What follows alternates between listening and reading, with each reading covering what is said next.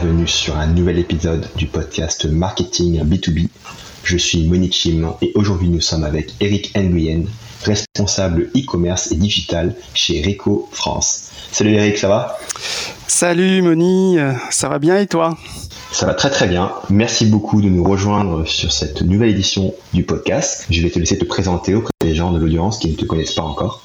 Voilà, je m'appelle Eric. Hein. J'ai démarré dans le digital, ça fait bientôt, on va dire, entre 20 et 25 ans. Euh, à l'époque, le digital, c'était très, très, très, euh, c'était le début de l'Internet. Euh, pour ceux qui sont euh, des anciens, ben, à l'époque de Alta Vista et autres, euh, j'ai pas beaucoup de, j'avais pas il y avait pas beaucoup de formation sur le digital. quasiment, je me suis fait tout seul de ce côté-là parce que j'étais diplômé en marketing et communication. Et, à l'époque, Internet commençait à venir et du coup, je me suis auto-formé. Je suis, euh, j'ai intégré très vite euh, une euh, une start-up parce qu'en fait j'avais fait déjà un concours. Bon, pour faire très court, j'avais j'avais fait un concours de de site internet. je me suis beaucoup intéressé au, à l'aspect technique et en faisant ce concours, j'ai eu le premier prix à l'époque et euh, voilà, j'ai été embauché tout de suite après par une, une start-up assez connue d'ailleurs, euh, qui est devenue une, une, très très grande boîte aujourd'hui. Euh, vous devez certainement connaître meilleurtaux.com. Ouais. Et euh, de fil en aiguille, euh, j'étais plus, j'ai commencé plutôt en tant que webmaster, mais dans une start-up, comme vous le savez on fait tout. On, peut même euh, euh, ouvrir des agences, fermer des agences, euh, aller dépanner les PC de tout le monde, convertir tout le monde au digital.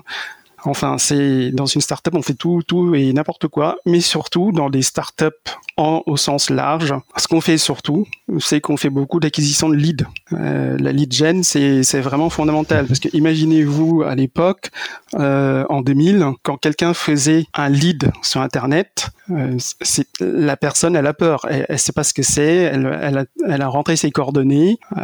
Ensuite, ça devait se dérouler, mais ça, on confie pas toutes ces informations, euh, encore plus euh, avant qu'aujourd'hui, toutes les informations, notamment quand on veut faire un prêt immobilier.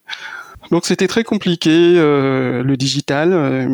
je me souvenais que dans cette boîte-là à l'époque, on faisait 500 leads par mois en 2000. Hein. Et quand je, quand je l'ai quitté en 2008, euh, la boîte faisait quasiment 40 000 leads par mois. Vous imaginez le volume, euh, 40 000 leads euh, qu'il faut répartir euh, à tout le monde et qu'il faut, qu'il faut ensuite les convertir. Et du coup, donc j'ai toujours fait que ça, c'est-à-dire que au sens large de la lead gen, que ce soit en B2B ou en B2C. Aujourd'hui plus B2C parce que je suis dans une boîte de B2B.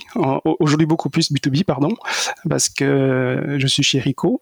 Euh, mais euh, chez cmeilleur.com, c'était du B2C. Quels sont les plus grands challenges dans le marketing B2B en 2022 En 2022, euh, je pense que les challenges sont quasiment les mêmes que dans les autres années auparavant.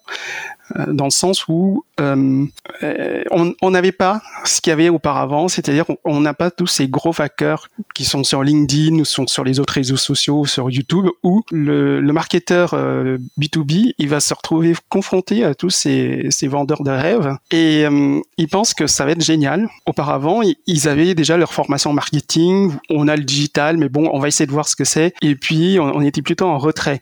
On utilisait ou pas le, le, digital, mais on va dire que c'était l'époque avant la digitalisation. Aujourd'hui, à tous les coins de rue, euh, vous avez toujours un, mec euh, ou une fille qui va vous dire euh, regardez, je pars de zéro et je vous fais un million dans les trois mois.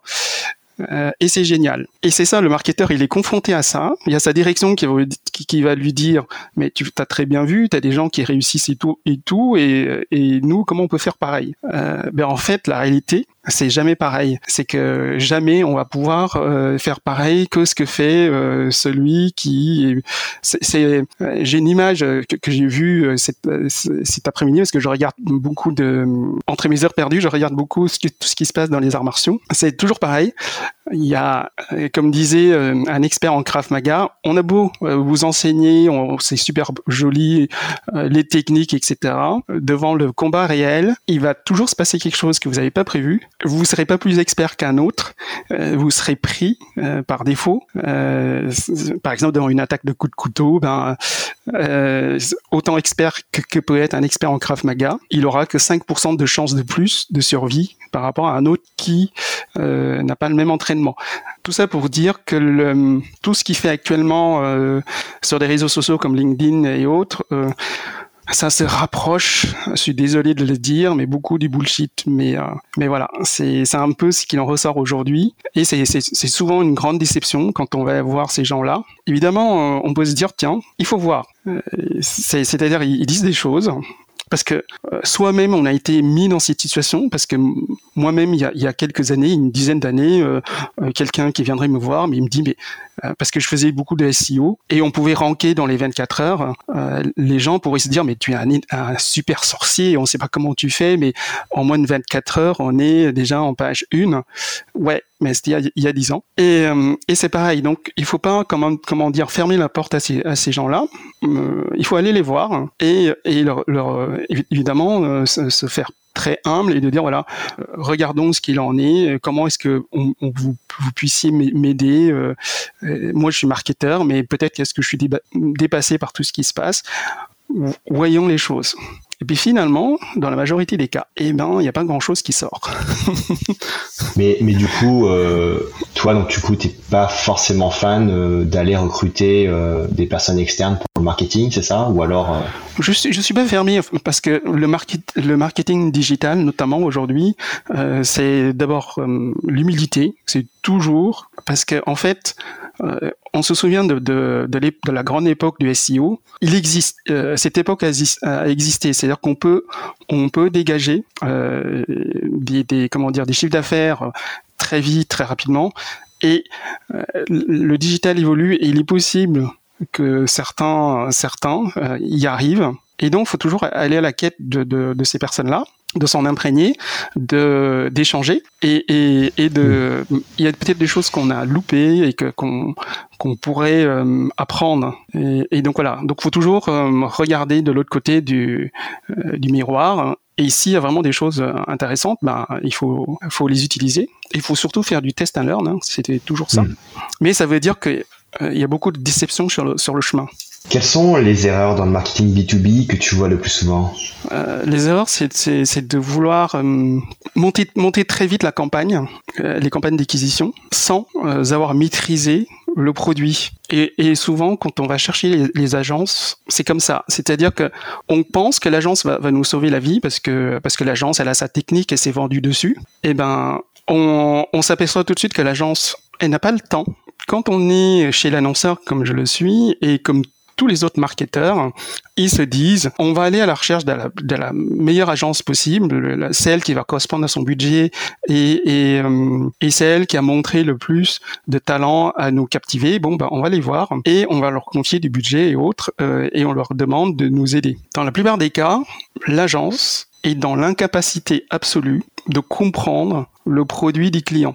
Et, et ce n'est pas la faute à l'agence parce qu'elle n'a pas le temps. Et quand on arrive avec son, son brief, etc., euh, euh, en général, il n'y a jamais de contre-brief. Et, et, pourtant, euh, on essaye de faire des contre-briefs. On s'aperçoit hmm. tout au long du chemin que l'agence n'a absolument pas compris le fin mot du produit. Et elle est censée quand même euh, faire l'acquisition des leads pour nous. Évidemment, il faut qu'on se regarde dans le miroir parce que on s'aperçoit aussi que dans nos équipes produits, euh, ça c'est dans, dans, dans, toutes les, les, entreprises où je suis passé, euh, l'équipe produit a une, version totalement centrée sur le produit, mais n'a pas la, vision digitale de, ses prospects qui évoluent.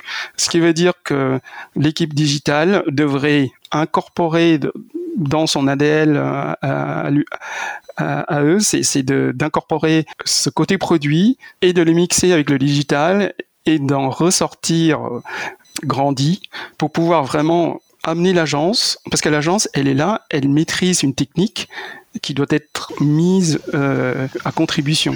Et en général, quand, quand on fait, quand on n'arrive pas à faire ce mixte, eh ben, c'est l'échec.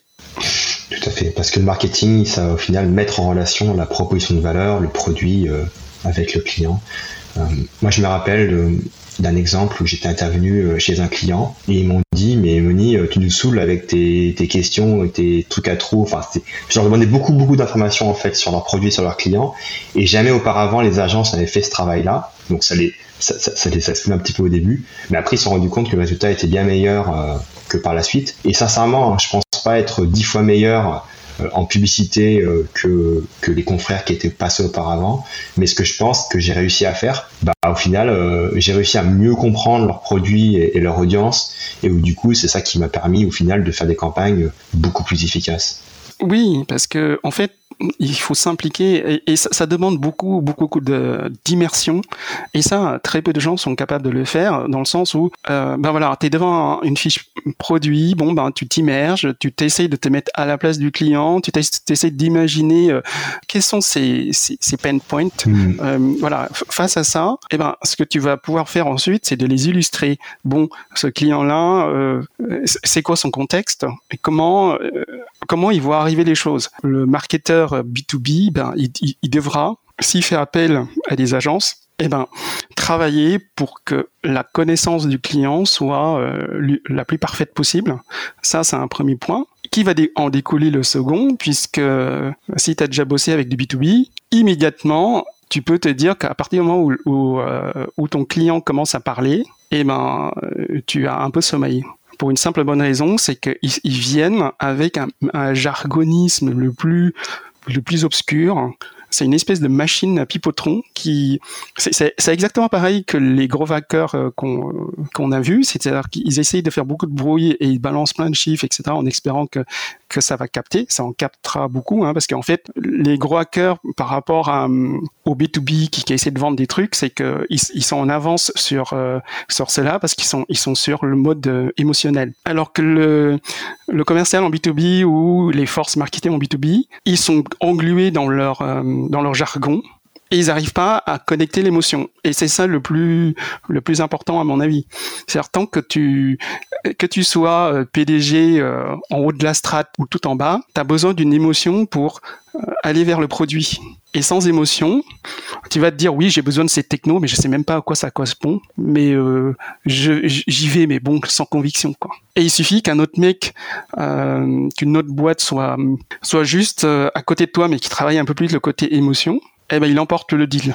Il faut combiner l'aspect euh, rationnel du produit, euh, enfin les features, les caractéristiques du produit, l'explication de produit, avec bah, des pain points, des frustrations clients qui sont exprimées sous forme d'émotions, et clairement synthétiser ça. C'est euh, du terre à terre hein, qu'il faut vraiment, à un moment donné, démontrer que voilà, c'est se mettre dans le contexte, quoi. Carrément. Et du coup, pour être sûr que le client, les prospects comprennent bien les fiches produits, le site, etc.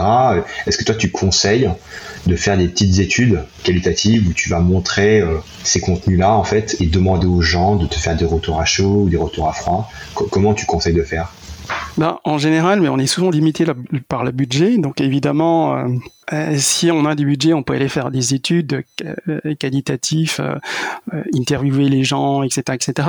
Mais on est toujours euh, limité par le budget, quoi. Sauf, sauf si, par exemple, j'ai travaillé sur Orange, je peux te dire qu'ils ont quasiment un budget euh, infini sur les études. Tu as besoin d'une étude, tu en as 15, 15 études ah euh, que tu peux avoir même sans, sans, sans demander. Et ils n'ont ils ont pas conscience de la chance qu'ils ont chez Orange, par exemple, d'avoir accès à, à l'information, aux études, aux outils, etc., etc., qui font qui, qui fait que c'est déjà plus facile. Sauf que quand tu es ailleurs, eh ben, tu es obligé de construire par toi-même euh, les choses. Et c'est pareil, hein, euh, c'est comme un créatif. Quand il fait sa créa, il est obligé de le montrer à plusieurs personnes. Il faut accepter de se prendre plein la gueule pour, euh, pour modifier. Pour se...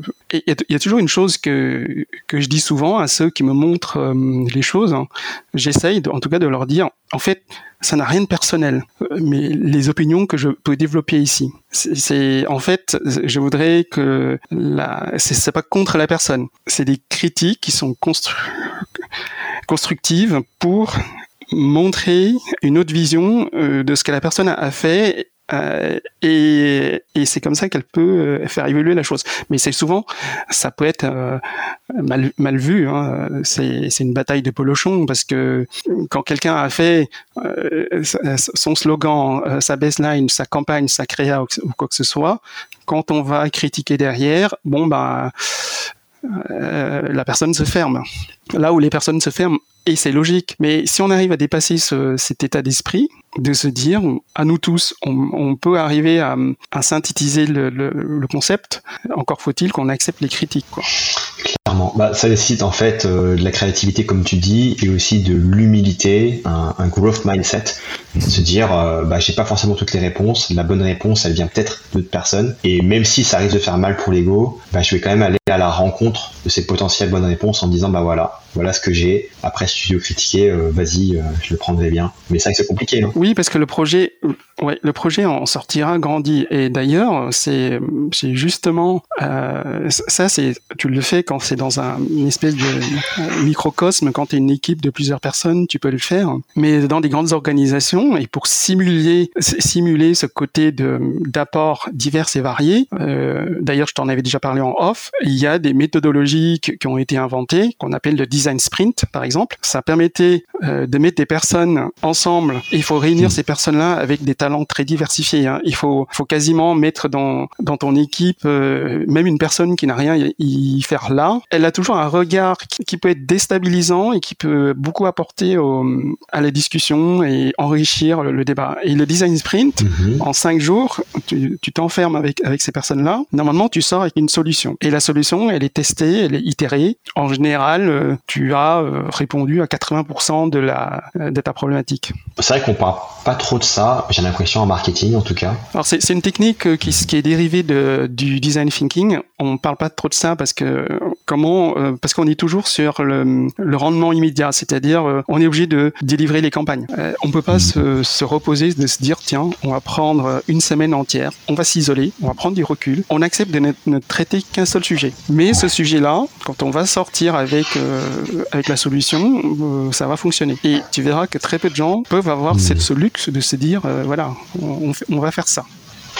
Clairement, clairement. Mais du coup, ça se passe comment euh, Donc, tu, t'enfermes dans un petit comité de personnes variées pendant 5 jours, et il se passe quoi euh, durant, durant ce design sprint en termes d'activité, etc. C'est-à-dire que tu, rentres parce que tu as tout un framework qui se déploie. Hein. Dans les premiers jours, tu fais des, espèces d'enquêtes euh, clients aussi, hein, qui, qui va te permettre de savoir un petit peu par rapport à ton produit où tu es situé. Ensuite, tu commences à, à faire tes premières euh, maquettes et ensuite tu, tu fais même, euh, tu peux même faire un retour client, c'est-à-dire tu, veux, tu vas ressortir euh, et faire éprouver ta, ta maquette face au client. Mmh. Tu vois, c'est, euh, tu te réunis, tu, tu brasses tes idées, tu sors un prototype, tu vas voir, euh, tu retournes voir le client et tu reviens et tu ré tu, réitères, tu itères jusqu'à que, que tu aies une version à peu près correcte. Et tu sors avec un prototype fonctionnel. Mais ça, ça, ça, ça implique, euh, et pareil pour le design thinking qui est beaucoup plus long, et souvent, pourquoi est-ce qu'on échoue? Parce que j'en ai déjà fait plusieurs. Hein. J'ai déjà fait un, un, gros design thinking et des design sprints plus petits. En général, quand ça échoue, c'est qu'on n'a pas invité à la table le PDG ou euh, le directeur qui va te dire OK, c'est-à-dire que, euh, en fait, c'est un petit peu comme un, un petit, euh, une petite expérience euh, de groupe. C'est-à-dire que si tu as embarqué tout le monde dans ce travail, la personne à la fin, elle va pas te dire ah ben non, je valide pas ton ton projet. Mais si tu tu dois valider puisque on a tous dit ensemble, on a mmh. tous vécu ensemble euh, la situation, et c'est ça qu'il faut faire. En général, ça, ça, ça plante parce qu'on n'a pas invité la, personne qui, qui, doit valider à la fin. Hmm. par exemple, en général, le, PDG. Donc on arrive comme, comme des fleurs devant le PDG qui voit un, plan hein, qui va lui coûter tant. Et la personne va dire bah non. Ouais.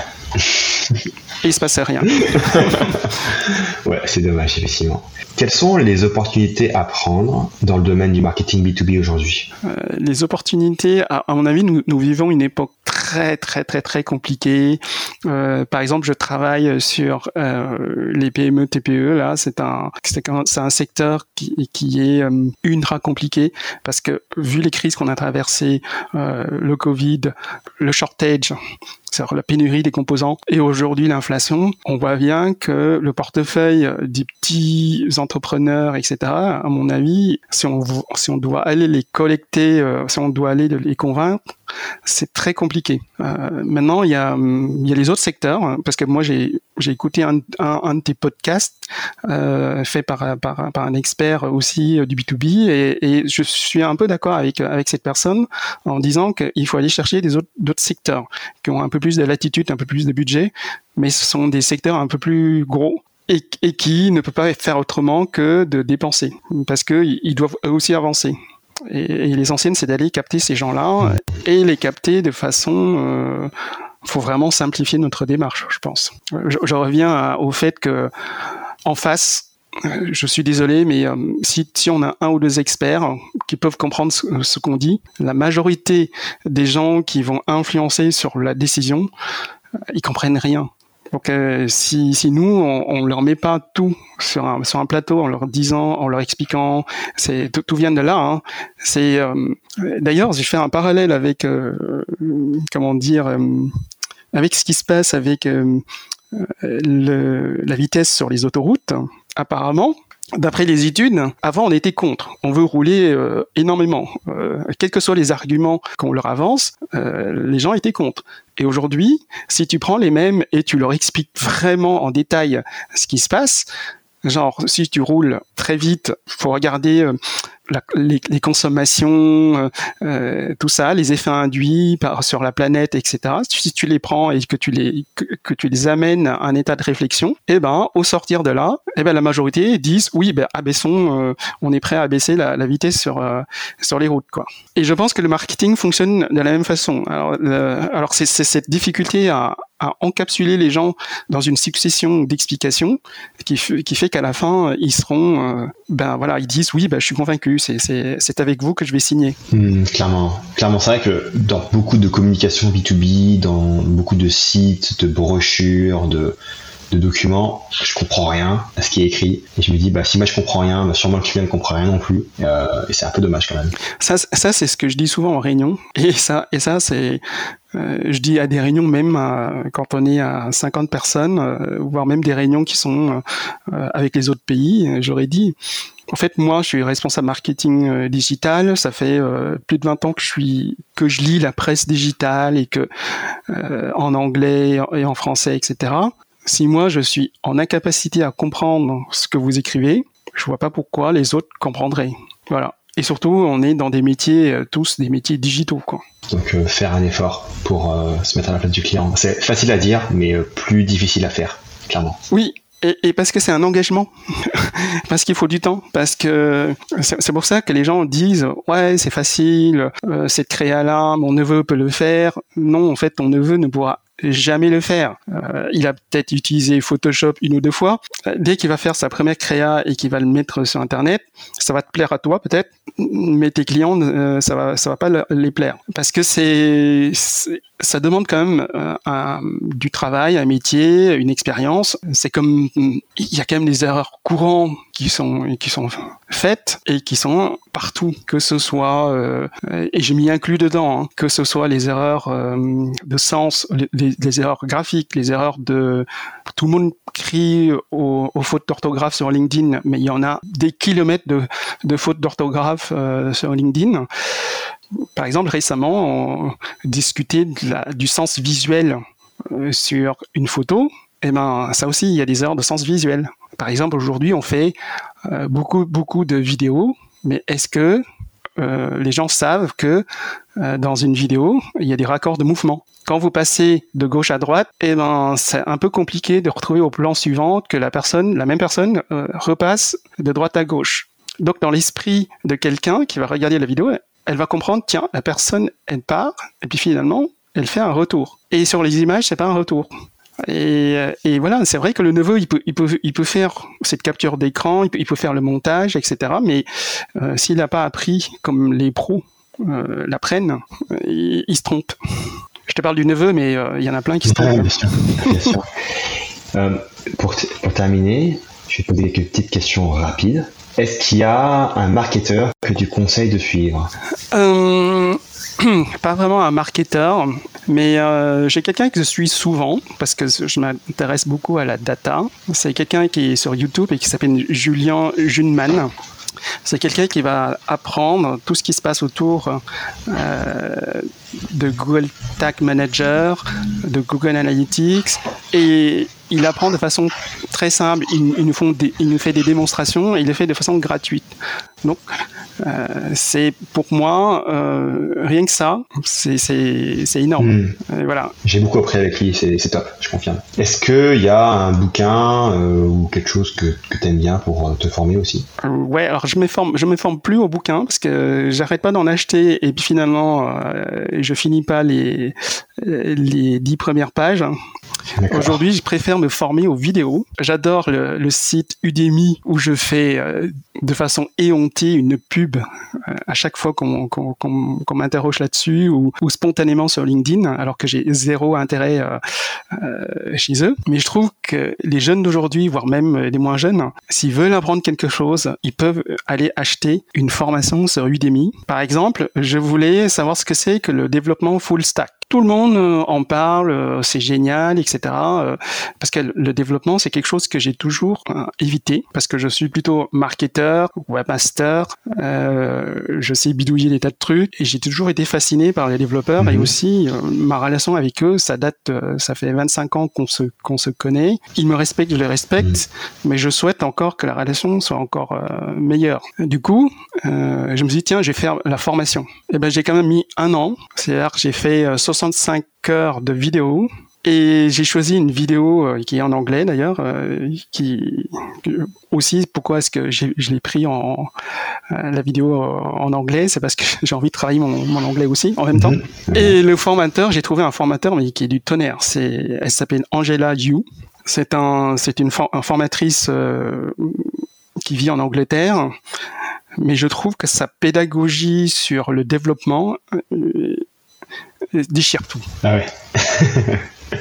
C'est-à-dire que pour, pour m'apprendre quelque chose que je que d'emblée c'est c'est pas mon truc de base, j'ai toujours évité, je suis je, je, je, je suis toujours tourné autour de, du développement.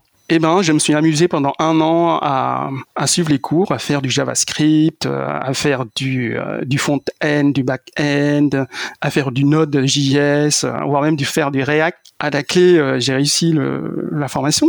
Je peux pas dire que je suis développeur aujourd'hui, mais euh, je me suis pas ennuyé quand c'était fascinant de, de, de, suivre ces cours. Et par rapport au, à, ton, à, ton, job, ça t'a apporté quoi en fait? Ça suit une réflexion que, que j'ai déjà eue, ça fait déjà de, de, nombreuses années, et, et c'est intéressant de, conclure sur cette, sur cette notion. Moi, je trouve que quand j'étais en communication marketing, je voulais absolument parler aux créa, aux créatifs. Du coup, je me suis formé euh, à la création visuelle. Donc j'ai une double casquette. Je suis à la fois diplômé en communication marketing, mais je suis aussi diplômé en création visuelle. Et quand Internet était arrivé, euh, je suis devenu webmaster. Mais ça me, il me manquait toujours la couche hum, développement. Et du coup, je suis allé voir ce que c'est. Et aujourd'hui, moi, je pense que le web marketeur euh, moderne, il doit savoir euh, un peu coder, faire du marketing, faire de la data et euh, faire de la com. Donc, c'est un petit peu les 5 D que, que, que j'expliquais dans que, que, souvent, c'est define, donc euh, design, data, décode et deploy. Ça peut aller dans ce sens-là ou dans tous les sens. C'est que quasiment, si, on peut avoir ce, ce ce type de profil parce que je vois trop de projets où il y a énormément de gens qui sont autour de la table et t'en as 90% qui ne comprennent rien à ce qui se passe. Et, je pense que, les projets se, plantent comme ça. Je suis, euh, je suis tout à fait d'accord avec toi. Je pense que, bien sûr, c'est important d'être le, meilleur possible en marketing parce que c'est un peu la base dans notre métier, mais aussi d'être comme un T, donc une grosse, grosse base dans, dans notre spécialité, mais aussi petit niveau de compétence minimale dans tout un tas de disciplines associées pour pouvoir justement euh, bah, être polyvalent, euh, comprendre les projets dans leur intégralité. Oui, parce, que par exemple, j'ai fait la formation euh, full, full stack des développeurs et je vais pas aller me pavaner devant le développeur. je vais juste lui dire on va juste discuter sur le fait que voilà, tu, m'as dit que ça va te prendre euh, trois semaines pour faire le petit script. Euh, J'aurais tendance à lui dire, en fait, c'est pas exactement les trois semaines, euh, mais je sais comment ça fonctionne et et voilà, c'est déjà se remettre dans, un, une espèce d'égalité hein, dans les discussions et aussi euh, si quelqu'un, si un développeur me dit oui, ça va lui prendre trois semaines et que je vois le projet est super complexe, euh, j'ai tendance à dire je, te crois euh, et ces trois semaines-là, je suis prêt à les accepter et je suis prêt à t'aider autant que possible. Mais, inversement, quand, quelqu'un te raconte des bobards, ben, tu es en capacité de comprendre. Merci Eric pour cette super interview très intéressante. Comment ça se passe euh, si euh, les personnes de l'audience veulent se connecter à toi ou en savoir plus sur toi? Ben en fait, euh, il y en a beaucoup qui disent que je campe carrément sur LinkedIn, mais je crois que c'est parce que je, je suis pas trouvable sur les autres réseaux sociaux, un petit peu sur Twitter, mais en fait j'ai un peu j'ai délaissé Facebook depuis plus de dix ans. J'y vais juste parce que c'est le travail qui m'y qui m'y mène, parce que je fais une campagne ou quoi que ce soit, mais quasiment je suis jamais sur sur Facebook parce que je trouve que le réseau social il est vraiment vraiment, euh, en fait, j'ai rien à y faire là-dessus, quoi. Et sur LinkedIn, il y a un minimum de contrôle parce que sur euh, sur Facebook, c'est hors contrôle. Sur Twitter, c'est pareil, c'est c'est il n'y a pas de soupape, quoi. Alors que sur LinkedIn, c'est des vrais profils, on va dire ça, on, on, imagine que c'est des vrais profils, et à partir de cela, euh, ce sont les gens qui se réfrènent un petit peu. Inversement, j'ai un peu faim sur euh, LinkedIn parce que euh, tous ceux qui postent des choses sur LinkedIn, c'est vraiment le vernis quoi. On trouve des choses beaucoup plus profondes, euh, point de vue technique, hein, point de vue vraiment moins de bullshit, c'est sur sur Twitter. Et c'est pour ça que beaucoup, beaucoup d'experts de, de, LinkedIn euh, se font descendre sur Twitter. Ça, c'est assez étonnant. Il y a une vase, euh, une espèce de système de vase communicante qui, euh, je retrouve les mêmes, mais qui se font massacrer sur Twitter. C'est assez fou. Et les gens de Twitter ne viennent pas sur, sur LinkedIn. Ok, ok. J'avoue que je ne suis pas sur Twitter, donc euh, je ne suis pas forcément au courant de cette tendance-là. Mais euh, ok. ok, bah écoute, euh, merci beaucoup Eric. Du coup, à bientôt. Merci à toi et puis bonne continuation.